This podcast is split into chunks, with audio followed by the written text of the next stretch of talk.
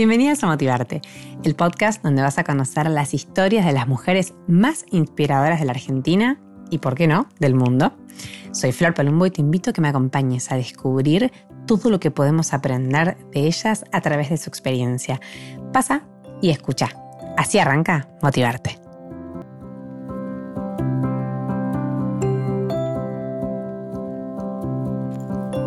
Hola, hola, hola, hola. Bueno, esto yo te dije antes es muy espontáneo. La idea es que sea una charla entre amigas. Estoy acá con alguien que se los voy a presentar ya en un ratito, alguien que para mí es muy importante, que trabajamos juntas, así que la conozco y sé que es una mujer súper inspiradora y que tiene una historia de pasión y vínculo con su profesión que nos va a contar qué tanto cambió ahora que es madre. Así que hoy, ¿cómo equilibramos la maternidad con la profesión. Estoy con Brenda Bianquet. Hola Brenda. Hola Flor, qué lindo acompañarte en este proyecto. Te vi en todas tus facetas y ahora es verdad, en esta nueva. Bueno, gracias, muchas gracias porque antes de que, de que sigamos quiero que me cuentes quién es Brenda Bianquet para, para los que están escuchando. Wow, bueno, tranquila, empezamos así nomás. relajado, muy relajado. Una pavadita. Bueno, eh, ¿hablo en tercera persona como el Diego? Perdón. Así es Brenda Bianquet. bueno, como eh, quieras. Brenda Bianquet. Em, me gusta definirme como una ariana, porque eso ya a los que entienden algo del zodíaco lo van a entender, así que por mi signo de, fuego, de sol y luna, eh, soy una apasionada, soy triple fuego, lo cual eso se demuestra en el día a día, tanto en lo personal como en lo laboral. Em, y tengo la fortuna de ser la mamá de Charo, que es mi nuevo título que me emociona, porque antes era, pero también que eh, soy hincha de boca, licenciada en Relaciones Públicas, eh, la, la tercera hija, ¿entendés? Bueno, no. De Néstor. De Néstor y Noemí. Y de pronto será mamá de Charo y, creo que es de los mejores títulos de todos. Eh, así que eso, una Ariana apasionada de lo que hace, pero más apasionada de la maternidad. Muy bien, muy bien. Ahora, hasta, hasta, llegar a la maternidad, yo quiero que sepan esa mujer que vos decís, que te sos el fuego, que yo lo, viví en primera persona porque trabajé con vos y sé lo que te apasiona tu, tu laburo. Y me parece que por la pasión que tenés y la capacidad, estás hoy donde estás. ¿Qué haces hoy profesionalmente, Bren? Bueno, justo viene con cambio. Y contame un poquito la historia. Porque vos tenés una historia de que vos siempre sabías lo que querías, por lo menos así se lo recuerdo, y me parece que hiciste todo para llegar donde estás hoy. Bueno, sí, un poco sí, gracias, porque cuando lo escuchás de otro, viste como... Ah, está hablando de mí. Ah, ah cierto, ah, ah, soy yo. Em, hoy soy la gerente de Asuntos Públicos y Advocacy de L'Oreal Argentina. Ajá. Em, eso es un puesto muy nuevo, desde diciembre. En octubre volví de mi licencia por mi maternidad, pero me gusta decir que a los 18 empecé a trabajar en una pañalera a la vuelta de mi casa. En mi primer año de la facultad, eh, cuatro horas en una pañalera que era dos por dos. Eh, que de comunicación cero. cero. ¿De qué vamos a hablar? Cero. De ahí ascendí. Ascendí a eh, hacer entrevistas de satisfacción telefónica para Movicom. Muy bien. Pero ya estaba en Callao, no, en Corrientes y 9 de julio porque cuando iba a la vuelta de mi casa, yo soy una persona con urbano, como me dicen a mí que me encanta decirlo, de la matanza. Eh, ahora vivo en Cañitas. Ahora, en ahora cambió todo. Me gusta contar como él, ¿no? Trabajo en L'Oreal y vivo en Cañitas, pero, yo salí de San Justo. soy del tercer De una pañalera de San Justo. Eh, no, pero lo digo gracioso porque me parece que hoy ya es un símbolo totalmente icónico. Totalmente. Eh, pero después de pasar de ahí de, hacer las encuestas de satisfacción telefónica, empecé trabajando en la UADE, yo en Relaciones Públicas en UADE, y eh, tuve la suerte de que la que hoy es decana de la Facultad de Comunicación y Diseño, en ese momento era la directora de la carrera y me toma como becaria. O sea, me, era profe mía y le gustó mi perfil en, la clase, porque obviamente la entusiasta, ¿no? Imagínate, levantan la mano, ¿quién quiere? Ya, ya. Em, después así me metía los líos que me metían. Y decía, ¿cómo llegué hasta acá? Porque tengo estrés, si tengo 20 años, bueno, puede ser 40 cosas. Tal cual. Y mm, para mí UADE fue la escuela a nivel corporación, porque si bien es una fundación, como todas las universidades privadas, está organizada como una gran empresa o como una multinacional, llena de procesos. Yo siempre doy el caso de que para poder mandar un mailing interno, el HTML a diseño se tenías que pedir 10 días hábiles antes. Ah, no, bueno, ahí me aprendí. Imposible. pero aprendí a trabajar en una burocracia corporativa en una empresa, va, en una fundación, perdón, como WADE, porque claro, era fundada por personas, es la fundación de la Cámara de, Sociedades Anónimas. Entonces, claro, todos los que estaban ahí fundando esa, esa organización sin fines de lucro venían de las grandes corpos. Y ahí estuve tres años y ya ahí empecé a hacer carrera, cambié tres veces de puesto. Y eso fue como, terminé siendo efectiva, terminé trabajando nueve horas, me recibí a los 21 años. Y me gusta contarlo porque quizás con mi grupo de amigas que ahora ya no se acuerdan, las guachas. Em, pero era re loco porque yo era la única que me había recibido muy chiquita, porque tenía 21 años, porque igual también tenés eso, te prepara de tal manera que si trabajás seis horas o no trabajás y sos medio nerdo como era yo, te podías recibir rápido. Sí, sí, sí. Entonces, yo me recibí los 21. Por eso, y a los 21. Y mis amigas no, estudiaban todas carreras como yo, más difíciles. carreras en serio. Vos estudiás, claro. Ah, vos estudiás después la tarjeta de boliche. Bueno, ya es medio viejo ese chiste de modé, pero digo, sí en ese momento ya me había recibido, quedo efectiva. Y era loco porque mis amigas todavía siguen estudiando y yo tenía el cansancio de la que trabajaba todo el día, pero después la disponibilidad de que por ahí a las seis y media, siete yo ya estaba libre entonces, bueno, me fui haciendo otros grupos de amigas, mis, amigas de origen, claro, teníamos estilos de vida distintos. Y eso también me marcó para que a los 24 años yo quiera vivir sola. Digo, como, me gusta contarlo porque por ahí fui medio apresurada en un montón de decisiones que hacen a mi carrera profesional, que van dictadas por este tipo de cosas.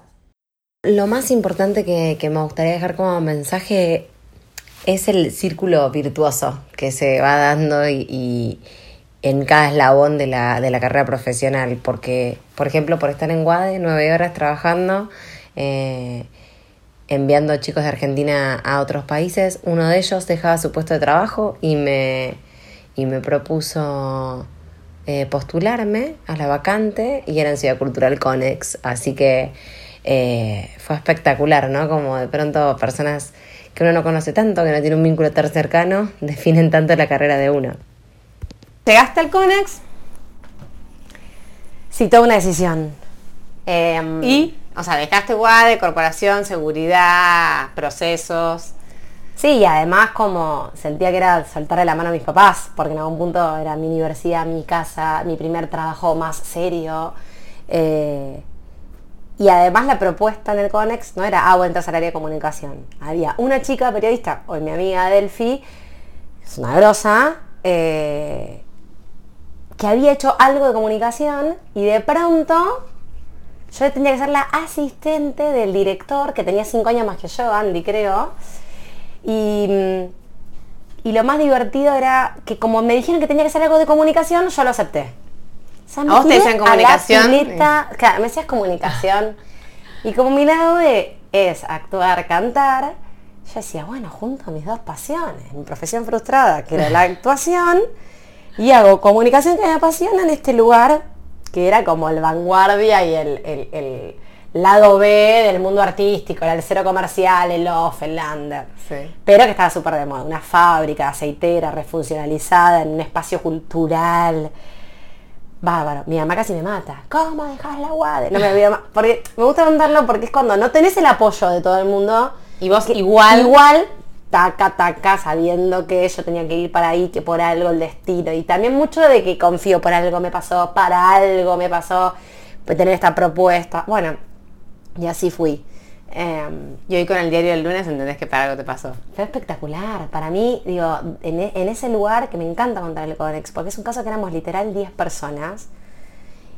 Y a mí se me ocurrió y dije, bueno, eh, ¿me dejas hacer la ley de comunicación? Al mes 2, ¿no? que, iba a ser asistente de alguien, no entendía nada para ser asistente de alguien. Le digo, bueno, me dice él, dale, gracias, hacelo, gracias por proponerlo vos. Pero de nuevo, fui yo, no sé si, si hubiese esperado que la meritocracia, que me elijan, no, no es mi estilo. Mi estilo es, mira, a mí se me ocurrió esto, si vos querés yo lo hago, por el mismo precio, no pasa nada, ¿no? Como una cosa muy de Vas para adelante. Voy para adelante. Con lo que se implica, porque una vez que decís que sí, medio de onda, termina siendo un para siempre y, es una responsabilidad. ¿no? ya está, no puedes volver atrás. Todo lo que vas ganando de terreno. ¿Y, qué me gusta contar de esto? Que no es que yo sabía cómo había que hacerlo. Yo agarré el libro, me medio más, agarré mis apuntes de la facultad y me senté con Andy. Bueno, misión, misión, valores de una organización. Es esto y esto. Y Hagámoslo juntos. Con el CEO. Hoy obviamente digo, claro, siempre las áreas de comunicación están con el CEO. Lo que pasa es que para mí el CEO tenía, tenía menos años que mis hermanos que me llevo 9 y 10, digo, no como de años. Eh, y era ya como un amigo, entonces empezamos a sentar las bases comunicacionales de, de una organización, a armar, ya me puse en cualquiera recursos humanos, nos pusimos a armar las áreas, a entender los job description, qué podía hacer yo como área, cómo contratar una agencia de prensa. Entonces, en un momento terminé desde ser la vocera y dar notas en TN sobre el Parador Conex, la playa, el oasis en el medio de la ciudad, le habíamos puesto, fue la primera edición. Tipo arenero, todo espectacular, en un lugar que es cemento puro en el medio de Sí, sí, 11. Eh, Balvanera, después decía Balvanera. Suena cheto. Suena más cheto. Eh, desde eso hasta hacer mi primera tareita de asuntos públicos, que era representar en, en la Secretaría de Cultura de Ciudad al CONEX dentro del CGP en el que estábamos, porque el CGP Balvanera tiene muchísimo movimiento artístico, y, mm, y trabajar ahí con ellos hasta cortar la crítica del diario de la obra de cartel, plastificarla y pegarla a la cartelera. Y después entender el 360 de la organización, digo, el- la cara visible, nosotros hacíamos un montón de cosas, pero la cara visible que era la boletera y la boletera que no sabía de qué se trataban las obras. Entonces, che, tenemos que hacer fichas, che, las funciones de preestreno tienen que venir, porque así cosas, lo venden mejor. Bueno, por eso fue, no sé, editar una revista, había, había no sé cuántas, dos, tres ediciones de, de experiencia Conex y de pronto, bueno, lo tenés que editar vos. Y fue como, no sé, yo periodista ¿Y yo no cómo soy, o sea, con todo mi respeto aparte de los periodistas y hago? entonces hacer una mesa disciplinaria y además que nunca trabajo sola, yo no tengo equipo mm, y no lo tengo directamente y trabajo cross con todo el mundo hasta el día de hoy, digo, en realidad con el puesto que tengo, eh, digo, no necesito que me den formalmente gente a cargo porque, no sé, lidero el proyecto y suma todo y todos somos parte y le pregunto y, y soy muy respetuosa. Tenés mucho manejo de relaciones aparte. Y Te eso. agradezco. ¿Esto es una entrevista laboral? ¿Quedé? Quedaste. No, no, no. Eso también ayuda porque yo creo que cuando vos estás solo y sobre todo en las áreas de comunicación que no solemos tener nunca demasiada estructura, porque no, es un área en donde vos tengas demasiado soporte, tenés tu soporte externo, pero tus relaciones para mí y seguramente han marcado tu vida en muchos aspectos, no solamente en este, pero ah, debe haber ayudado.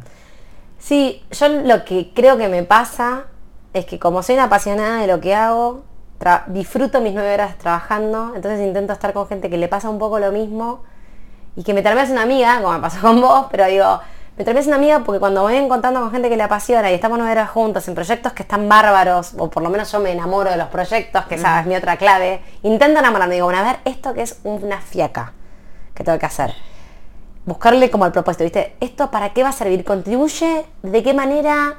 ¿Cuál es el grano de arena que hacia dónde va? Intento como mentalmente porque no puedo hacer cosas que me aburran, lo cual es un horror, ¿no? Con 35 parezco como una niña soñadora que sigue jugando, pero un poco así lo vivo como un juego y me ayuda a no volverme tan loca, porque cuando empezás a dimensionar lo que empezás Todo a hacer o la tenés. seriedad o la co- te puede paralizar, te puede agarrar miedo y paralizar y te puede paralizar. Y alguna vez me pasó después que me paralicé y la pasé horrible paralizándome.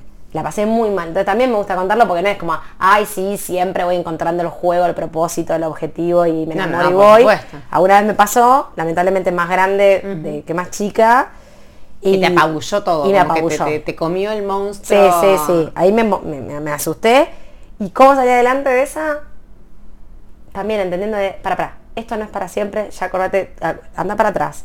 ¿Cuánto estuviste en todos tus trabajos? ¿Estuviste 10 años? No, no soy de las que hizo carrera en ningún lado.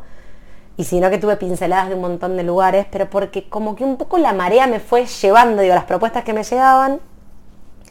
Y un poco vos me decías, che, Bren, vos siempre tuviste tu propósito. Sí, desde los 15 años, yo hice estudio de comunicación, porque dije que quería ser.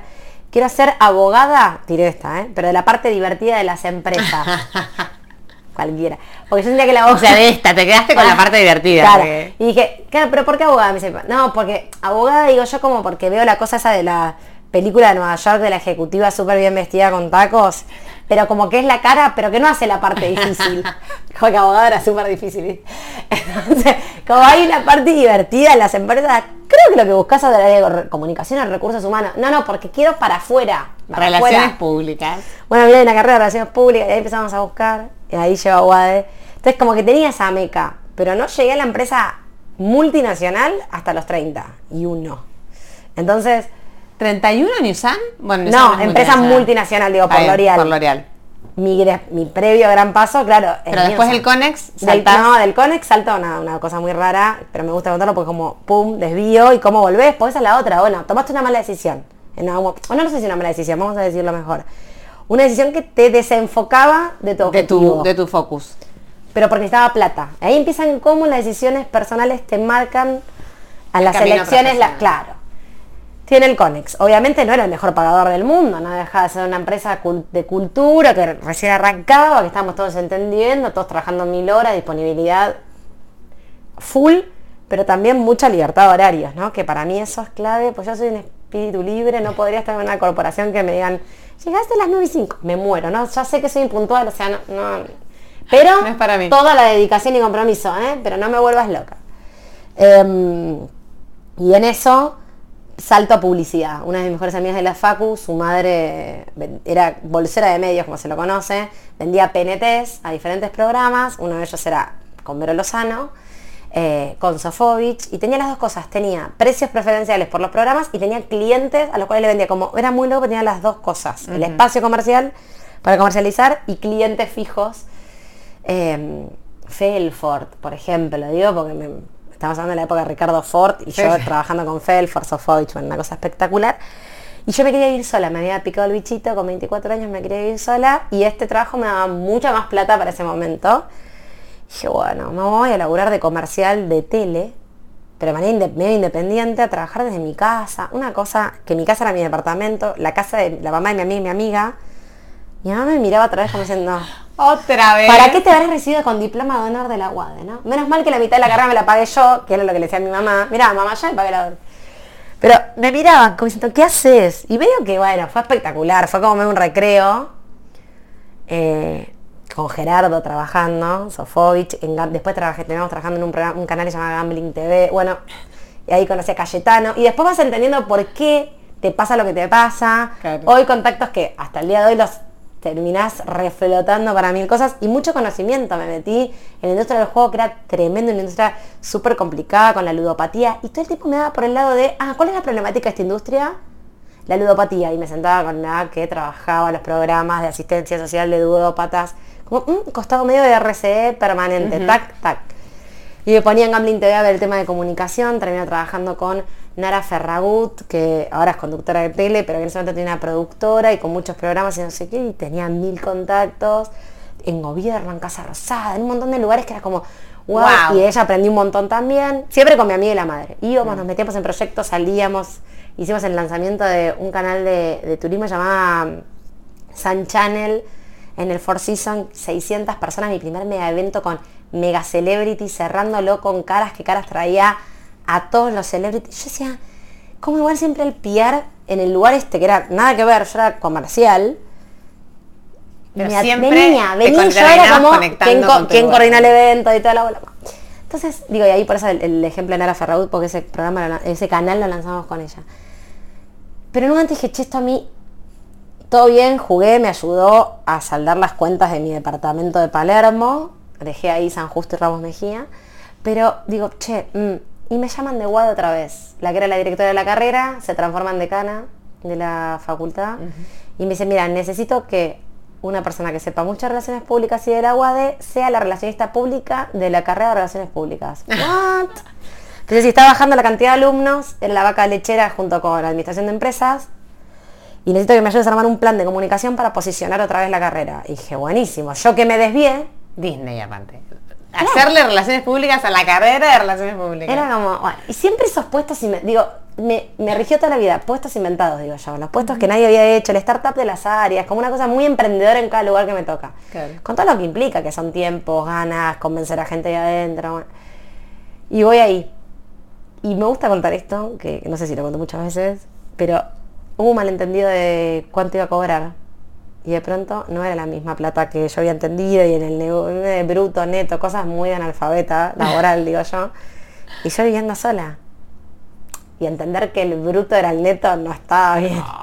Era un poco Y menos. dije, no llego, boludo. no, o sea, necesito pedirle guita a mi viejo. Sobreviví un año viviendo sola, con el agua en el El cuello, teniendo que pedirle plata a mi hermano, me gusta contarlo, esto sí lo cuento, digo, porque no sabía ni cómo administrar, me no entendía qué, qué pagar, cómo. Re chiquita, Re chiquita, entendía nada.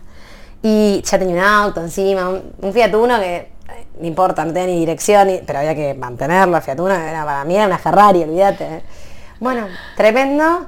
Bueno, me hacen una apuesta, no sé qué, un ajuste y vamos. Entonces ahí vuelvo al mundo de relaciones públicas, me vuelvo a contactar con un montón de gente, me meto en el Consejo de Relaciones Públicas, ¿Del que hoy formas parte del que hoy sí, directorio o de sí, del- de la mesa directiva. Eh, y por segunda vez, porque ya estuve hace un par de años y volví a, a estar en la, en la comisión directiva y mm, unas chicas me dicen, che, Bren, nosotros tenemos una consultora y todo el mundo empieza a decir, tenés un espíritu emprendedor bárbaro, tendrías que laburar en consultoría, tendrás que laburar en consultoría, tendrás que laburar en consultoría. Otra vez cambio de vida, me voy a vivir a Roma Mejía con un ex, hoy un ex, no es el padre de la criatura. Eh, no sé, otro, el anterior. Y me vuelvo a Ramos y como que la guardia me quedaba un poco lejos y no me gustaba el tráfico y ahí otro hito. Empiezo a decir, yo quiero trabajar cerca donde vivo o tener la flexibilidad de no tener que estar siempre tan lejos, porque era una hora y media o dos de ida, porque si te agarraba tráfico y no sé qué, pa, pa, pa. Digo, esto no es calidad de vida. Como todo el tiempo, como el trabajo es lo que me apasiona, esos clics permanentes, ¿no? ¿Qué hago? ¿Para qué? ¿Dónde estoy? Bueno, voy a probar. En ese momento no pagaba alquiler con mi ex, digo, por eso lo cuento porque no es que ah, solo uno lo puede lograr. Ah, che, voy a. Me voy a ser emprendedora, viste, y total, porque con el emprendimiento no pagabas ni la luz, ni el agua, ni. Y si No, tenés un estilo, no, no es una vida fácil, social claro. y querés salir y. Bueno. Y ya le había pasado, me gusta contar esto también, que de tomar una misma cerveza toda la noche para que nadie se dé cuenta que yo tenía plata para comprarme otra cerveza. Digo, y por ahí estaba con Sofovich, todo tití trabajando, estrellitas de colores. Sí, Pero- todo lo que brilla es oro. Claro. Pero bueno, nada, son decisiones que uno toma también. Por haber quedado con mis viejos y no tenía nada de ese problema, me he cerrado y me hubiese ¿Y comprado un ¿Nunca pensaste en, en emprender algo vos por tu cuenta? Eh, decir, bueno, tengo... Me hacen mucho esta pregunta, ¿sabes? No, porque digo, tenés un espíritu emprendedor, tenés energía, tenés conocimiento. Y la realidad es que, mm, ¿por qué no?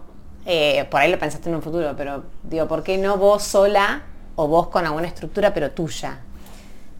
Te lo voy a decir. Lo tengo muy pensado. Va, muy pensado, no, muy vivido, me parece.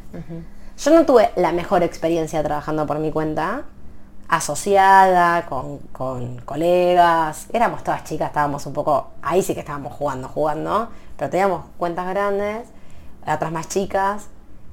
Y me di cuenta que, como trabajo lo que me apasiona, tengo un grave problema, que es que no puedo cortar y la estructura y la empresa, o sea, que sea de otro, que sea una gran estructura, ¿no? Digo, me ayuda a cortar, porque digo, Claro. no depende de mí que esta gente siga vendiendo no, o el sueldo de alguien. Y es re profundo, pero me ayudó de nuevo a volver al norte. Digo, ah, con razón, yo a los 15 quería esto de la comunicación, de la empresa grande, porque hay un punto en el que igual entro y salgo. No depende si, yo soy parte del engranaje y no es todo para mí. Claro. Porque cuando empecé a trabajar por mi cuenta, y, o asociada con, y después tuve una gran amiga, Sole de Presbítero, que me dijo, venite como directora de cuentas en su agencia que tenía moda, belleza, y ahí conozco ese mundo también. y, y también era, venite como directora, pues vos tenés más seniority, no sé qué, y papá, y conocí todo ese otro mundo, que era la consultoría, la, el PR. La cocina de la Sí, comunicación. como, y de alguien que ya venía hacía un par de años con agencia, pero también me sentaba con ella a ver números, cosas, bueno. Eh, ella hasta el día de hoy sigue teniendo su, su consultora, va cambiando de nombre, todo, y es una genia y se reinventa. Y a mí me enseñó todo, desde productoras de moda, desde tener la ropa ahí, prestarla, en- o sea, aprendí todo lo que me faltaba del PR de, moda y belleza, porque venía como de tecnología y de otras cuentas cuando trabajaba con, con estas colegas. Pero me di cuenta que yo estaba todo el día o vendiendo o entendiendo cómo pagar las cuentas para. Entonces no estaba trabajando de lo que yo estudié. Claro. Porque cuando emprendes, terminás resolviendo esas problemáticas. No estaba haciendo planes de comunicación. O sea, sí, los escribía en el PowerPoint, pero después los ejecutaba otro, le tenía que pagar a otro para que los ejecute. Y a mí me divertía ejecutarlos. Yo era excelente cuando hablaba con el periodista y le vendía la noticia y terminaba la mega tapa de Viva o de La Nación Revista, para que no se enojen los medios, eh, de esa época. Entonces, eso me pasó y fue como, y, y eso es gracias a que yo paro, me pongo a pensar, digo, ¿por qué me hace ruido? ¿Por qué? ¿Qué vale la pena para levantarte de la cama todos los días, salir a hacer y hacer este esfuerzo y dedicarle nueve horas de trabajo? ¿A qué? A ver ¿qué nuevo cliente agarro? Porque si no, no podemos pagar ni el coworking que estamos pagando hoy. Digo, Claro. o que tenemos que trabajar de casa. Y ahí fue que obviamente cuando el emprendedor me dice, y bueno, sí, son las barreras y eso es lo O que te pasa. los- el principio también, ¿no? Ok, yo no, no quiero tener esa presión. Quiero poder volver a mi casa. O sea, como disfruto mi trabajo, disfruto mucho mi ocio. Y quiero poder cortar y que si corto y no termino el trabajo lo puedo hacer mañana y no pasa nada. Y como decía antes en Newsan, nadie deja de vender un televisor. O hoy en L'Oreal nadie deja de vender un shampoo porque yo me enfermé o porque me tomo una licencia. Claro. O porque fui de vacaciones. Que cuando más que- tenés otra presión. Extra. Depende de lo que hagas, ¿no? Bueno, sí, sí.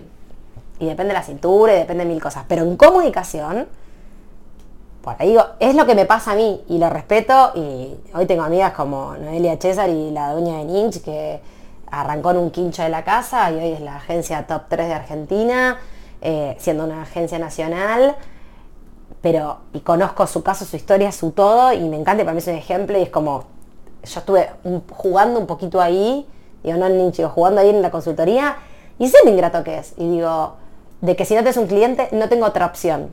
Digo, yo no puedo vivir de que un cliente me diga, che, se corta el fee, me muero acá y mañana que me quedo sin plata. No sé, como, Sí, sí, perdón, sí, por ahí es como una mirada muy, muy cejada y muy chiquita, pero a mí me ayudó. Ah, es tu mirada. Está bien. Porque, no sé, te pasa eso con la pasión. Lo hablábamos off the record. Pero como que te apasiona todo y decís que sí. Yo no me arrepiento de haber trabajado por mi cuenta o haberme asociado con esas colegas en su momento. Pero siento que de nuevo otra vez me desvié. Era como, dale, flaca. Seguí, volviste a la UAD, de la UAD, con los acuerdos que yo hacía con las mega corpo. Me podría haber saltado una corpo al toque.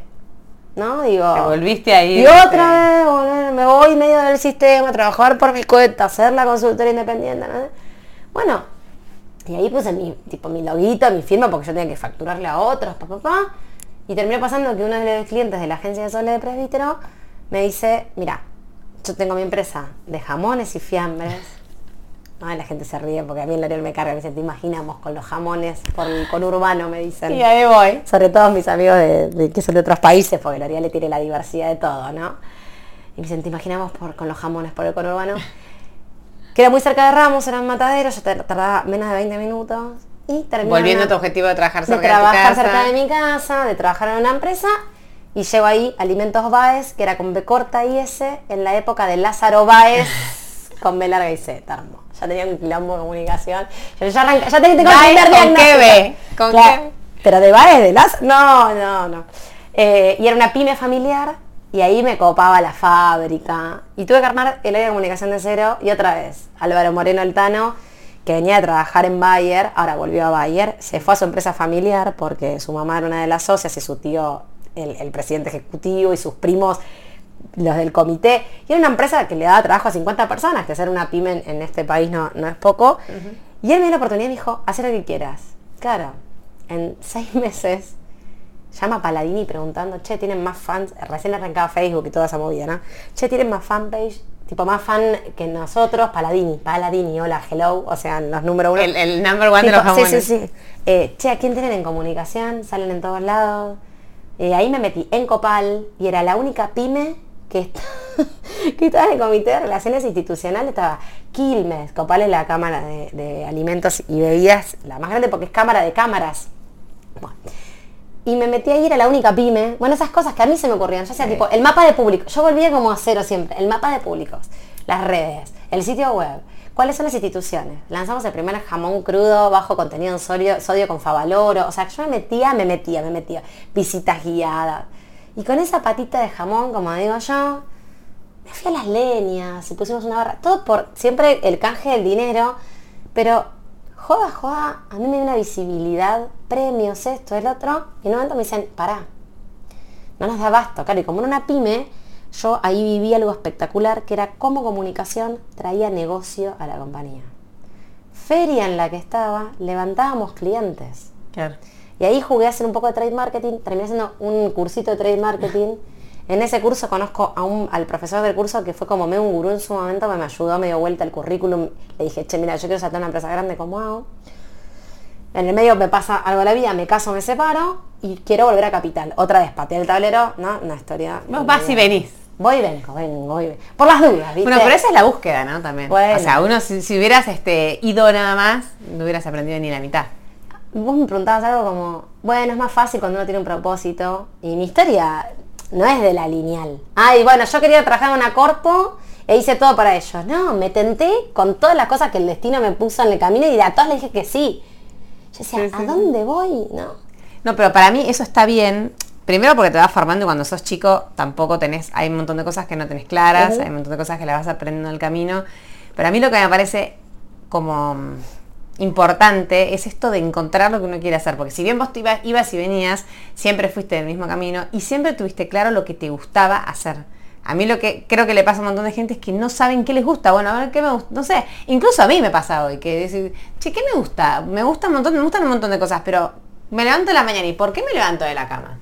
Más allá de mi, no sé, de mi familia, ¿por qué me levanto? Porque me gusta, ¿qué voy a hacer todas las horas de mi día? Eso es lo que a mí me parece que vos contagiás, como, che, esta mina wow, qué bueno tener esa energía todos los días para trabajar de lo que, de lo que haces. Re, pero tuve mis dudas existenciales. Totalmente, seguro. Cuando trabajaba por mi cuenta y hasta ir a la pyme, tuve un bache ahí de dos, tres meses que eran para mí, de esto va a ser toda la vida de nuevo. Volvimos como a la anécdota pava de los 21 años cuando en la UAD no me efectivizaron. Y dije, listo, ¿qué hago? Me acuerdo con mi ex le dije, llévame a Bariloche, necesito ir al sur a conectar. Viste, era como, ni idea, viste, que me dio panza llena igual el planteo, pero igual tampoco nos sobraba tanto. Y algo muy lindo es que yo di clases toda mi vida.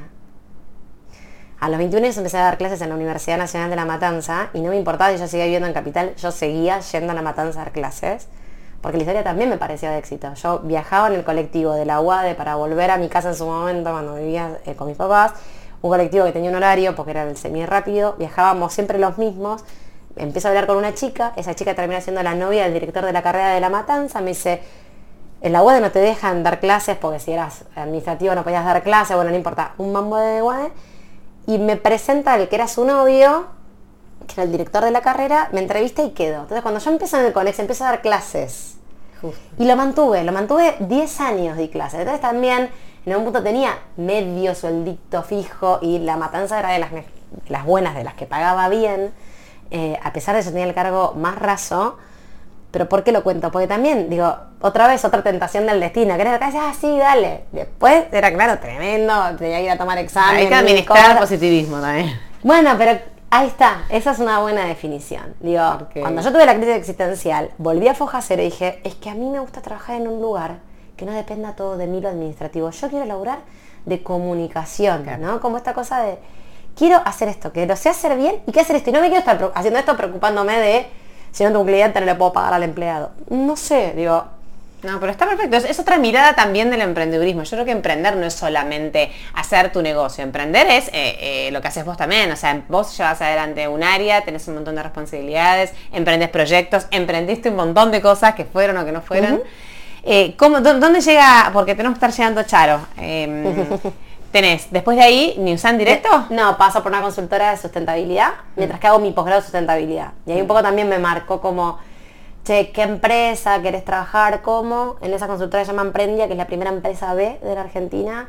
Entro a todo mi mundo sustentable, desde copas menstruales hasta Villavicencio, eh, con, con su botella de plástico reciclado y reciclable Digo, tengo y trabajo ahí con Unilever, con Natura, me encanta, me vuelvo loca, me encanta la sustentabilidad. Pero no dejaba de ser una empresa chica, esta consultora, éramos literal cuatro en un departamento de dos ambientes, yo me ahogaba, no me olvido más de que en ese momento fumaba y bajaba todo el tiempo a fumar, todo el tiempo daba vuelta a manzana, me volvía loca, quería como que estar haciendo más cosas. Em, y otra vez volví a ver la problemática de ese dueño, como que es la problemática de todos los, no estoy contando ninguna infidencia de Ille, pero era como, che, y un cliente, sí, no, ¿qué pasó? No lo tenemos, Bren, ¿cómo me ayudas? Porque claro, yo era directora ahí con él, entonces era como, dije, otra vez. Pero cuando tenía que trabajar en el plan de cómo trabajaba los residuos Natura en su planta de producción en Brasil y cómo lo hacía acá en Argentina, y va, yo me volvía loca. Y tenía que hacer una intervención con comunicación interna con los empleados y se me brotaba de ideas. Entonces, otra vez, tic, la pincelada de yo no estoy para consultora. Te digo, eh, no sé qué me pasa en la vida después, sé que lo podría hacer y bien, pero hablamos del ideal. Y me llaman de Newsan. Yo no me acuerdo ni cómo, una amiga creo que me recomienda, no sé ni cómo fue. Ah, sí, una amiga en común.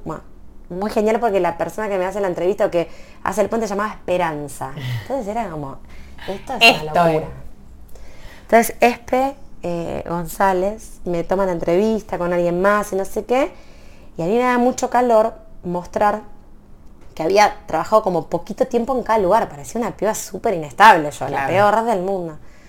Y claro, me dicen, no, mira, acá tenés que trabajar con, no sé, cuántas marcas tienen hoy, es un montón, pero ya tenían nueve, diez, con 10 marcas. Así que justamente yo lo veo como algo que es una persona exacto, versátil, piripipi para papá. Y hay que armar el área de prensa más formal, porque la persona que estaba hacía prensa, pero hasta, o sea, bueno, como otra vez la nueva mirada, el área nueva. Y ahí lleva Newsan, que aparte en el medio hubo un cambio, primero dependía de la persona de relaciones institucionales, que, que eran mucho más asuntos públicos, mucho más hard, termino pasando al área de prensa, de, pero con marketing, entonces ahí cambia y entra en el mundo de brand PR, algo que nunca había hecho, pero también haciendo la parte institucional, el Y SEO. a hacer tu lugar. Bueno, exacto. El SEO que quería tipo, bueno, hagamos con Grupo Newsan como una marca más, hagamos todo un plan para eso. Y ahí empiezo a jugar en primera, ya estábamos en una empresa de Noblex, 5.000 Atma, empleados, JBC, 8 sí. plantas, la número uno. No la- pero otra vez era medio como la de Chacinado, pues no conocía a nadie. A Grupo Newsan como Grupo Newsan. Exacto. Entonces, haber hecho el plan para que sea visible, para mí fue tanto jugar en primera, tanto, tanto, tanto, tanto, tanto, que terminamos apareciendo en los rankings, hicimos un trabajo tan fuerte, las campañas que hicimos, ahí voy a, a relevar Ushuaia y me doy cuenta que se necesita una- un recurso determinado y lo empiezo a pelear y empiezo a exigirlo y ahí llegas vos. Entonces, eh, y decían que depende de Brenda, no, de mí, yo en el día a día no, no va a poder, prefiero ser una colega, bueno, como ahí viste como esta cosa de, de nuevo, no necesito nada de, de- de eso, ni el equipo formal, ni nada. Empiezo a trabajar con las agencias como recursos internos, que vengan in-house, empiezan, hay que, se buscan otras maneras, digo, y, y por ahí digo como... me- Empezás a hacerlo crecer de vuelta. Y me parece que como, como mensaje, como decís, che, inspiran, inspira, ¿qué? Tiene que ver con esto, digo, como el resumen hasta acá, porque después ya viene L'Oreal y llega Charo, pero el resumen hasta acá es, yo no necesité que nadie me dé ni el título ni el cargo Para yo- hacer. para hacerlo. Digo, en esa mirada de amar el positivismo, porque soy una, el am- amo ser positiva, entonces como una densa, y el encontrarle lo positivo a lo que estoy haciendo para que eso me motive y saque lo mejor de mí, hizo que en lugares irrisorios, digo, y el chiste de te imagino con los jamones por el conurbano, Sí. y que mi jefe en ese momento, el Tano de marketing, me diga, sos el, el Messi jugando el sacachispa para un poco, porque no tenemos capacidad para la cantidad de clientes que nos estás logrando, digo, para producir y no llegamos. O la gente dice, che, qué bueno este jamón donde lo compro, y era no, pues se vende a través de distribuidor. Bueno, también es eso, como que me reexcité con un plan de comunicación que no era acorde al plan de negocios de ellos. Bueno, no importa. Le di demasiada visibilidad, eso también aprendés. Como a ecualizar la energía, entender el plan de negocio, como No, no, obvio. Aparte, vos tenés que administrar tu energía. Porque vos tenés mucha es energía. ese es el No, feedback que me dan mis jefes. Claro, entonces como que decir, bueno, ¿cómo administro esto? Que supongo que para tu vida después, ¿cuánto tiempo estás en Newsan? ¿Dos años ya? Newsan, llevo No. dos años. Sí, dos años llegué. Y a los, a los dos, al 2017 te vas a L'Oreal. Sí, enero de 2017, sí. Termino tipo como te diga, el 20 de diciembre de 2016, me tomo 10 días y el 2 de enero de 2017 entro a L'Oreal. Así que te fuiste a Tailandia. Y a los tres meses fui a Tailandia. Ah, menos, no, no, menos no. mal igual. Menos A los mal. tres meses fui a Tailandia. Porque más allá de que ahora nos cuentes un poco lo de L'Oreal, eh, yo creo que empieza un poco a jugar vos sos mamá al ratito, al ratito, al año, año y pico. Ah, sí, 2017, 2010, no sé, pensemos, a ver, hagamos juntas esta cuenta. Vos quedaste embarazada en el 2018. sí, gracias.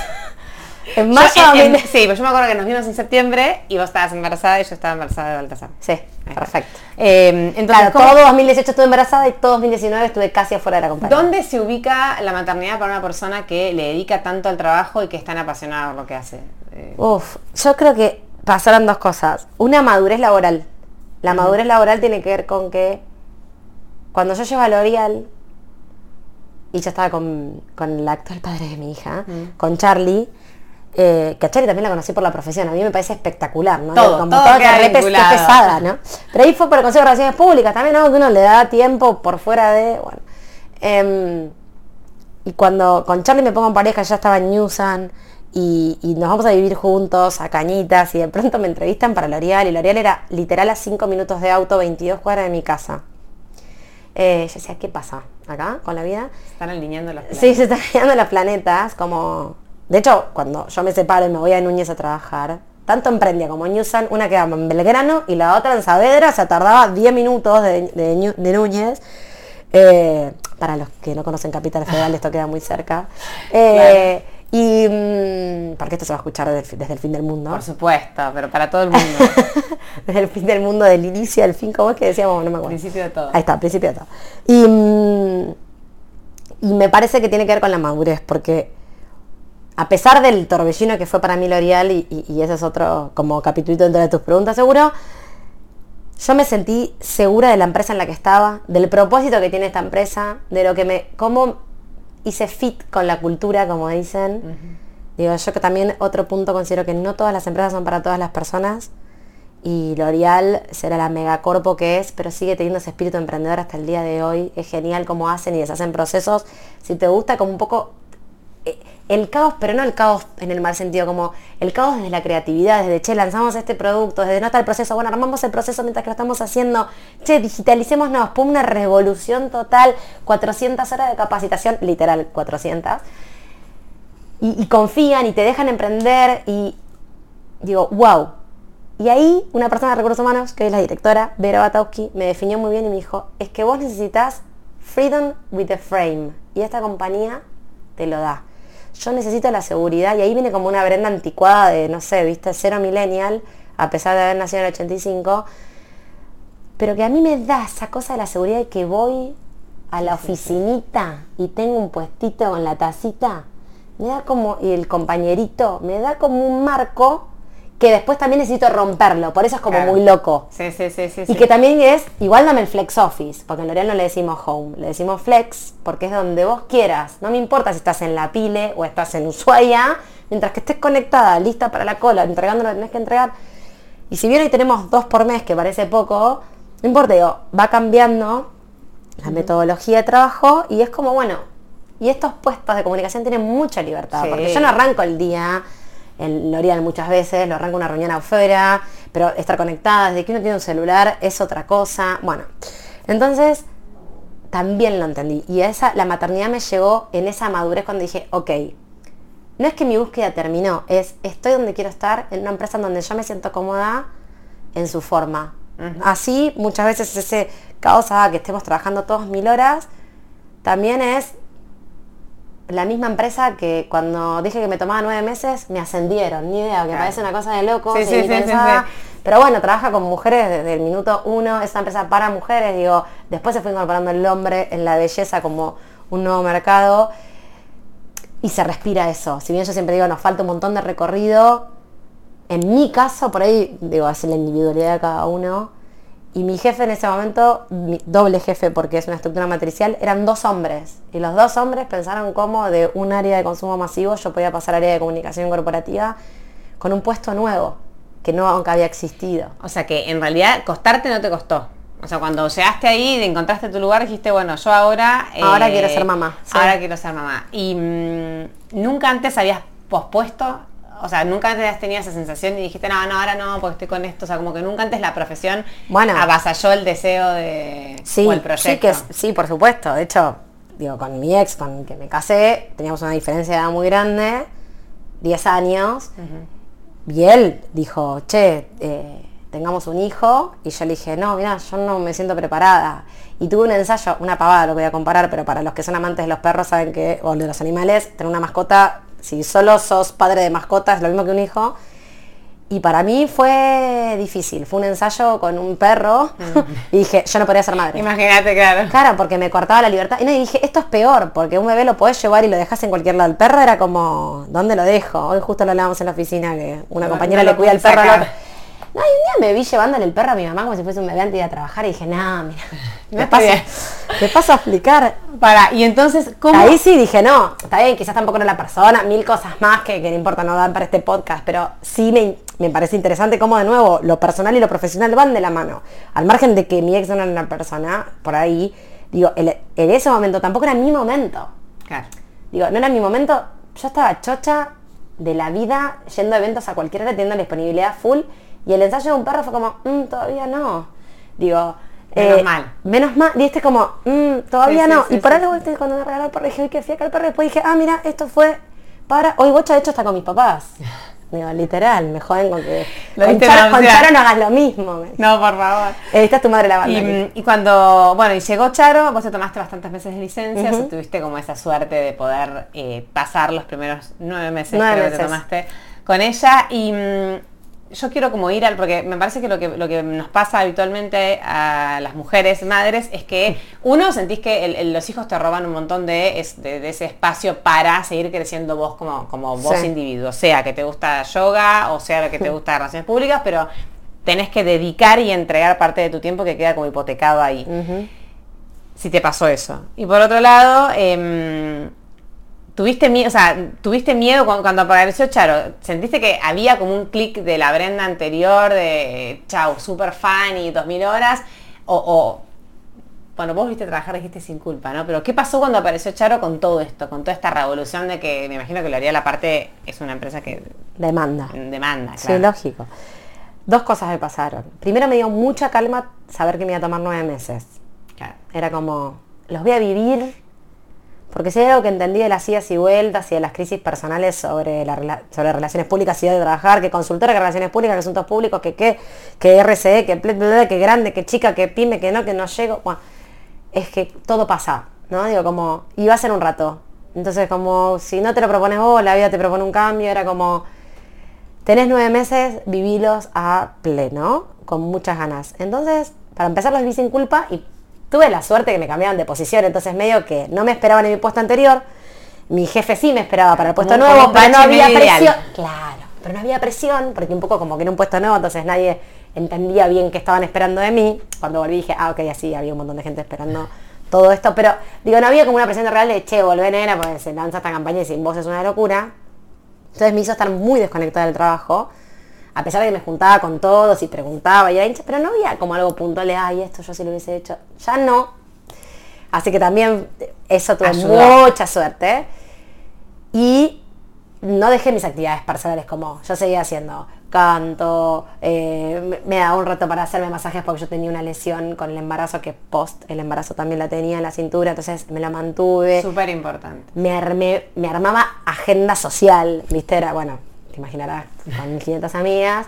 Tenía muchas amigas en licencia, compañeras de trabajo, hoy las primeras amigas de Charo, como digo yo. Sí. Pero armábamos planes, también nada, disfrutaba de quedarme en casa. Me ocupé de la casa y eso fue como, encontré una Brenda que ahí entendía, esto se puede de re íntimo, pero como que entendía a, a Charlie que siempre me decía, no te ocupas de la casa, bla, bla, bla. Y digo, claro, ahora entiendo, porque cuando me ocupé de la casa dije, wow, no le das bola a esto. Como encontré otras cosas Otra faceta tuya también. Exacto, que pensé que le iba a odiar, tipo la Brenda más de casa, un horror. No, y además también aproveché licencia para un montón de cosas. Empleadas que pasaron para cuidar a Charo, digo, yo sabía que teníamos que tener una empleada que pudiera tener, que sea niñera, pero no la niñera típica, porque tampoco íbamos a poner a la mega nani, tipo en, en la Sí, novicia sí, sí, rebelde, una no sé, la que se de tu casa y de lo que Eso, acá, como hacía mi vieja conmigo, que también trabajaba. Y creo que el tema de la culpa, ¿no? A mí lo que me rehabilitó la, la, la maternidad, me revivió, fue mi vínculo con mi vieja, sobre todo teniendo una mujer. Claro. Y mm, me acordé de mi mamá como laburando a full, pero también haciéndose cargo de nosotros, como eso doble R, dije, yo voy a poder, si puedo, mi mamá con tres, trabajando de sola sombra, como... Y salió, y salí yo que estoy bien, porque es una Claro. edición. bueno, vamos Por a malo saliste, te dicen. Claro, como que no, no la ausencia de la madre o la ausencia de los padres eh, y lo que le generas al chico, como que también te. Sí, uno tremendo. tiene que balancear Y no, a mí, en mi caso, me dio como un ejemplo de una mamá que lo pudo. Y no lo vi como presión, sin embargo, lo vi como, bueno, no lo- está bien que no lo veía con tanta culpa. Y cuando empezamos también con la... Entonces me tomé la licencia con estas, con estas cosas de disfrutar, disfrutar lo mío. Y esto es un ejercicio que Charlie me ayuda mucho, es pensar todos los escenarios. me encanta porque él es un estructurado total. Yo soy, no, aguante todo, vamos, vamos viendo. Vamos viendo. En el camino. Claro, y era, si yo no, cuando vuelvo a trabajar, todo el tiempo pensé que no iba a hacer, no iba a poder hacer nada absolutamente. Entonces, como me mentalicé que no iba a poder hacer nada absolutamente, era como, disfruté mucho de la licencia, entrené a las personas que vinieron y también me di cuenta que eso me fue mal, tipo la primera empleada que vino estaba embarazada de cinco meses y no lo sabía, No. la segunda que vino eh, no la vibré bien y sin embargo van, se quedó por diferentes motivos y terminó robándonos, dejando sola a Charo los dos minutos que salí a hacer algo y empecé a poner cámara. Era como a pesar de todo eso que decís, no vuelva más a trabajar. Porque Claro. te agarra puérpera, te Te agarra, el puérpera attack, como decimos con una amiga, te agarra el puérpera attack, te quedas con la bebé. Bueno, y por esas cosas vida, por suerte con una persona que nos recomendaron y trabajaba en el edificio. Y lo digo porque... Eso te da dejar- tranquilidad, sí. Dejar a tu hijo, estás dejando a tu hijo con alguien nueve horas. ¿Qué si alguien a su vez deja a su hijo con cuidado con otro? Es una locura, ¿viste? Alguien que deja de, cuidando a su propio hijo para venir a cuidar al tuyo, lo pensás y decís cualquier Y cosa. pero es un trabajo, o sea, Sí, como... re, pero bueno, es como medio loco. Que también dejé trabajando, bueno, no importa. La cadena eh, solidaria económica Pero circula. pudiste como pasar ese nivel y decir, bueno, encontré a esta persona y me voy Y tranquila, pero y sigo teniendo, como creciendo en... Lo más divertido es que empezamos como que te da los cuatro o cinco meses de echar a buscar una persona y terminamos 15 días antes que yo iba a laburar con una- la tercera y la nueva y era como 15 días no llego ni a explicarle mi método de picleriano de crianza de mi hija, el movimiento en libertad. ¿Tenés un método Sí. o es...? La- ¿Ah, sí? No, bueno, seguí ese, ese modelo. método de quién? El movimiento libre de Emily Pickler, Ajá. que es dejar al niño, que básicamente es como todas las teorías de Waldorf y Montessori, que hablan de una crianza, de la autonomía del niño, en donde la mirada no tenga que ser adultocéntrica, sino que una mirada bebecéntrica. Al niño, si llora, le pasa algo, no es ni me tomó el tiempo, ni nada. Esas son miradas adultas. Al niño le pasa algo, un niño que llora es un niño que por ahí vos no estás, como digo yo, una mamá regulada, bebé regulado, ¿no? Digo, Sí, sí, entonces, bueno, ¿qué pasa si llora? ¿Qué le estás dando vos? Un niño te trae, te viene a mostrar tus sombras. Y fue un porperio que me metí súper para adentro también. Aprendí, me pasó que, no sé, quise cuidar a la manada. Entonces me puse mucho más a la defensiva. Yo que era puertas abiertas, venga todo el mundo. No, no quiero tanto. Al día 3 no quise ver a nadie más. Claro. Y quise estar con Charlie y entender la dinámica nosotros tres. Y era como muy loco porque esta Brenda que pone los puntos, que pone un límite. ¿Eh? ¿De qué hablamos? ¿Viste? Como que yo me- no me reconocía. A mí me encanta ir a terapia, me encantan todas las cosas de coaching, por eso también me copa para el liderazgo, el trabajo en equipo y todo eso. Entonces me invitó primero a poner límites, primero disfrutar sin culpa. Mm. Y yo creo que eso lo pude hacer gracias al trabajo de relación de dependencia. Tal cual. Y de mi búsqueda. Algo que esa- me está esperando, te está me todo está bien. esperando, está todo bien, va a ser a cinco minutos de mi casa. Después eso, busqué tanto vivir tan cerca de mi casa, que trabajar, perdón, tan cerca de mi casa, que no me daba culpa volver. Sabía que por cualquier cosa vuelvo. Volves. Eso por un lado. Por otro, que quise planificar de la empleada y me salió mal y terminé teniendo que confiar en alguien que conocía 15, hacía 15 días.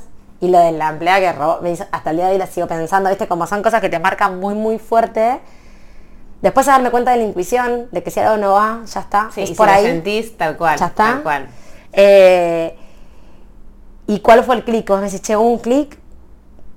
Cuando volví no hubo tanto clic. Ni bien volví, volví con unas ganas que era como si no hubiese sido mamá, no me importaba nada. Eh, y volví reapasionada, estaba como loca.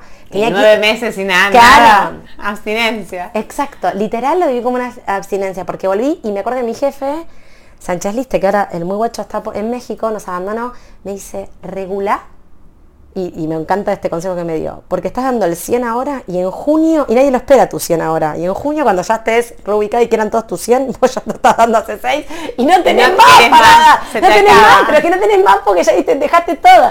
Eh, pero que fue genial, porque él siempre me da como consejo otro jefe hombre, no digo como de nuevo, Mm. como fue Marcelo Romeo que me dejó visibilizarme en Newsan y eso hizo que me conozca a Pablo y Pablo me, me puso donde estoy hoy, bueno, mi capacidad y todo lo que ya sabemos, pero que confía, digo, un Sí, hombre que te dice, che, te haciendo y te espero nueve meses, un hombre entra en una corporación, digo, Que le da valor, obviamente, a tu rol de mujer y de mamá, está bueno. Y, y nada, después me empecé a dar cuenta que si yo iba a ventas, entonces al otro día me levantaba un poco más tarde o me quedaba más con la Gordi y resolvía desde casa un poco.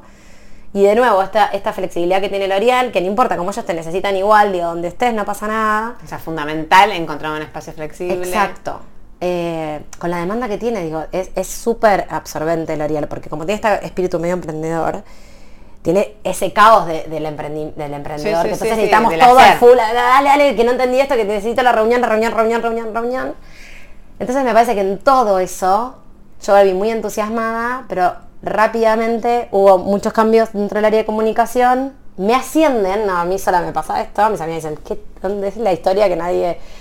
Me ascienden, ahí tengo asuntos públicos y me voy de vacaciones. Y cuando volví de vacaciones me Costó un costó poco más. más. Ahí fue, digo, mi primer, mi primer gran punto creo que fue ese. Lo que pasa es que cuando volvés de vacaciones es como que vuelves a estar muchos días con ella, de ver un montón de cambios, de crecimiento y vos volvés a estar nueve horas afuera, ¿no? Porque vos en to- igual estás nueve horas Sí. afuera o cómo, cómo, sí, no, cómo son nueve horas. Primero, hasta, en L'Oreal hasta el año tenés horario de lactancia, así que me iba a las 5. Pero tampoco entraba a las 9 en punto, digo, como que un poco eso lo vas regulando. Pero creo que algo interesante, L'Oreal armó por primera vez el año pasado un coaching, un maternity coach para todas las que fuimos mamás. Mira qué bueno. Fue un espacio espectacular, eran cinco encuentros, pero a mí me pasó que yo estaba tan entusiasmada que medio que en el primer encuentro digo, miren, yo tengo que decir algo, no siento culpa, entonces no sé si tengo que sentir culpa de no sentir culpa. ¿No? Y- pero yo estaba tan contenta trabajando, y volvemos a la frase de beber, madre regulada, bebé regulado, que cuando yo volvía, Charo estaba contenta, porque me Claro. veía contenta. Sí, sí, Yo creo también eso. Si la mujer está bien, la el hijo Y yo se lo expliqué una semana y media antes, mirá, mamá va a empezar a trabajar, mamá trabaja de lo que le gusta, mamá está súper cerca, al principio iba a los mediodías, algo re importante, después me di cuenta que no me hacía bien. O sea, lo cuento porque, viste, ay, pensás que sí, como vive cerca. O yo iba, o Lili, la superwoman, que la admiro con locura y pasión, porque hace todo, yo no sé si puedo hacer todo eso, literal, cocinar, limpiar, está con la nena ni idea, la tiene mejor que yo seguro. Y Lili la, la traía a L'Oreal, a la plaza, y yo me quedaba tan mal, tan mal. Te agarraba la culpa que antes no tenías. Dije, no, la vez que prefiero no verla. Fue como, y es duro después eso también, como Sí. darte cuenta que preferís no verla porque yo me quería ir con ella. Claro. Y ella estaba re bien con, la, con Lili y de pronto era, che, quiere más a Lili. Y dije, mmm, sentimiento horrible, vete de aquí. Y dije, ¿sabes qué, Lili? No vengas más, yo no voy. La primera semana estuvo bien ir. La tercera, bien, a la es un- tercera, Es un proceso, un proceso. a la tercera dije, che, porque bajaba con culpa porque tenía cinco minutos, todo terminando de la teta toda estresada, caminaba que los tacos por la plaza. No. Digo, esto está siendo forzado porque leí en algún libro que estaba bueno esto. Digo, si yo estoy rara, le voy a tirar la mala a mi hija. ¿Viste? Qué Como, importante sentir eso, ¿no? Como a veces lo lees, no, y si lo dijo Montessori está muy bien y tiene que ser ahora cuando lo llevas a tu vida, no aplica y no podés correrte de ahí, no, correte de ahí, puedes seguir, seguir tu intuición. eso, de nuevo. Totalmente. Entonces, seguí tu intuición. Te iba a decir, estamos promediando, está, así que sí. quiero que me digas tu conclusión. Este podcast se va a llamar ¿Cómo equilibrar tu, tu vida eh, personal y profesional? Hablamos un montón de lo profesional porque justamente eh, me gustó hacerlo con vos porque siento que a vos te va a costar más que a otros. O sea, a veces hay... Y sí, a mí, a mí me pasa lo mismo. Te, gusta tanto hacer algunas cosas que te vas buscando los huecos, vas buscando los espacios Mm. y, y ¿qué más tenés como para aportarnos a este, a este balance? Que no sé si te sentís que lo lograste, por ahí no, por ahí estás en proceso, pero y si eso a futuro te impide o te, gu- o te da ganas de seguir agrandando la familia, ¿no? Como esos dos para terminar. Eh, yo creo que a mí me ayudó mucho el ejercicio de Charlie de pensar a todos los escenarios, eh, ir mentalizándome, por más que después hasta que uno lo- no lo vive, no, no lo sabe. Pero, ¿por qué? Porque claramente cuando yo volví a trabajar, lo primero que dejé fue mi masaje ni hablar, fue lo primero que descarté, pero digo, no dejé canto, que es mi gran lado B, que durante toda mi licencia fui con ella. A las tres semanas de Charo yo la llevé a canto y lo respeté todas las semanas íbamos con ella. Eh, y lo dejé, lo dejé hasta un tiempo. Y también esto, yo, mi primer consejo es que nada es para siempre. Entonces yo sé que esto es una situación. Y a mí me acaban de ascender. Y acaban de, promover a una de mis grandes amigas dentro de la red, que es Mariana Petrina, que es la nueva CCO de la compañía, que se va de licencia por maternidad y que me piden que yo tome toda el área de ella, o sea, toda la, la licencia de ella. Y tuve que, en algún punto, decir, mira, todo no voy a poder porque no tengo la misma disponibilidad. Tomar una decisión De ese tipo, cuando decís, che, bueno, ay, ¿cómo la llevas? Bueno, justo esto fresquito, fresquito, lo que te traigo, ¿no? Pero real, porque pasó todos estos cambios. Digo, a mí me ascienden, la encienden a ella, pero con esta propuesta de... Y con Marian, como súper sororas a full, pero digo, me parece interesante como, y también como nos sentamos con la persona, la directora de recursos humanos, con Vero, la misma de Freedom with the Frame, y fue como, mira, en este momento, durante los últimos tres años de mi vida, la que tenía la posta de la carrera profesional fui yo, en la pareja, te hablo. Por, de- por cuestiones profesionales de mi marido y mío. Mi marido, no estamos casados, pero viste, cuando uno tiene hijos es más serio. Y ahora, por situaciones determinadas, él está en un gran momento profesional. A mí me acaban de ascender sin buscarlo. Buenísimo. Puedo hasta acá. Y ese límite del puerperio que les contaba hace un ratito que aprendí, que no entendía nada de cómo poner límites. Y yo digo que sí. Yo soy la entusiasta del sí. Claro. Yo dije que sí a todos siempre. Desde lanzarme con tres chicas más chicas que yo a la consultoría, hasta trabajar con Sofovich o irme con los jamones y fiambres Sí, y, tra- sí, y sí. dar clases, digo, en toda esa locura. Entonces digo, dije siempre que sí.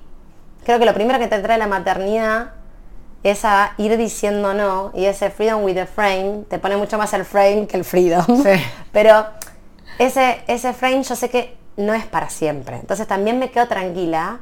Y cuando yo fui mamá también lo que pensé fue, sabe que seguramente te van a ofrecer un montón de cosas a nivel profesional que por algunos años Tenés que relegar.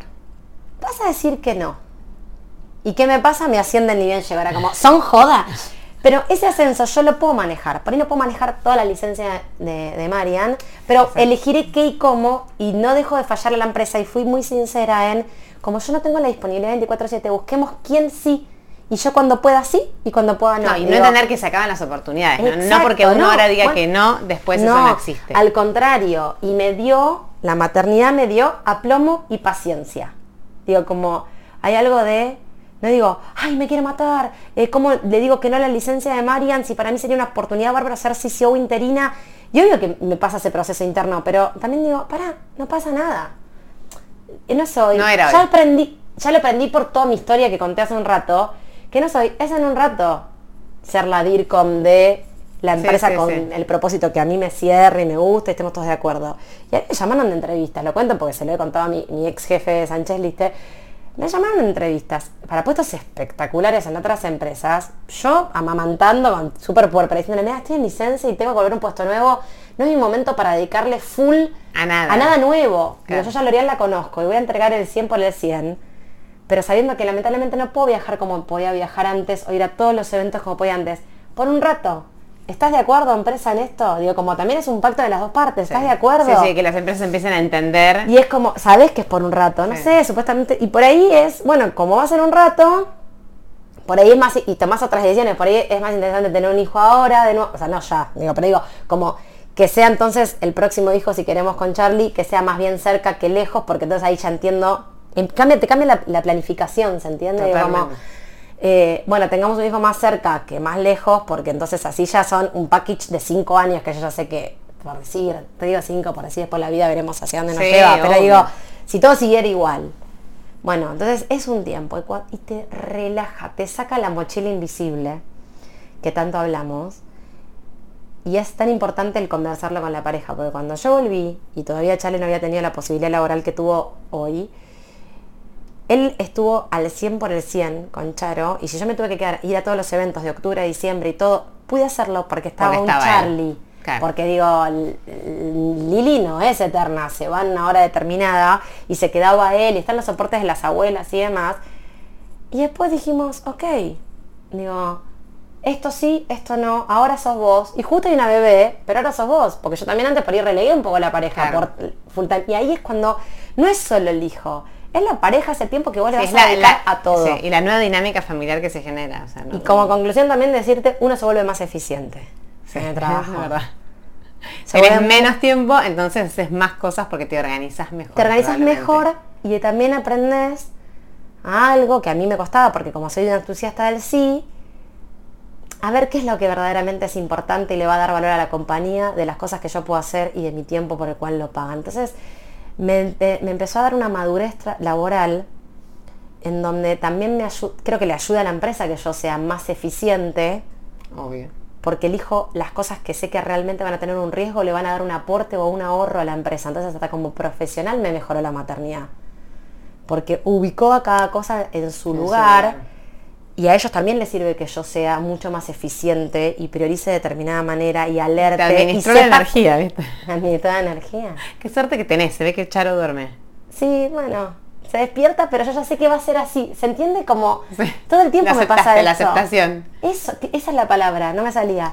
Yo acepto que este es mi momento ahora y lo disfruto, pero porque soy una mujer del disfrute, como por ahí cambié totalmente de trabajo, porque cuando no disfruto me voy, creo que parece puede ser infantil, pero digo, por ahí me automotive, la motivación es interna, ¿no? Te dicen, pero digo, yo ya sé que no voy a dormir bien de corrido. Listo. Bueno, listo, pero hago colecho, le doy la teta cuando se despierta y sigo durmiendo dormida con ella con la teta y sé que es un tiempo y va a ser rápido y se va a ir a la cama, ¿no? Viste, en algún momento su propia cama. sí, sí, sí, sí. Bueno, nada, me pasan estas cosas y hay noches mejores, noches peores y días que me mato con Charlie y días que no me mato y está todo bien y días que digo, cuánta demanda esta piba, qué bueno que trabajo, porque si no la mataría, días que digo, ay, por favor, la extraño, y miro la cámara, y estoy en una reunión y mirando la cámara.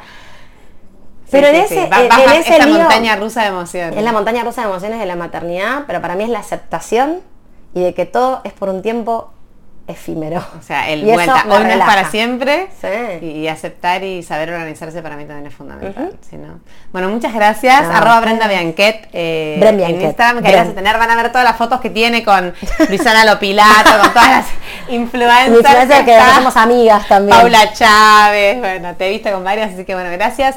Eh, lo que me gustaría es que nos me dejes después bien los datos que dijiste de tu método de educación. Sí, obvio, picleriano y movimiento libre, que es Exacto, que después lo vamos a poner en ereinaustral.com en la parte del podcast de así que gracias, un gustazo enorme y bueno, nos vemos este en el próximo episodio.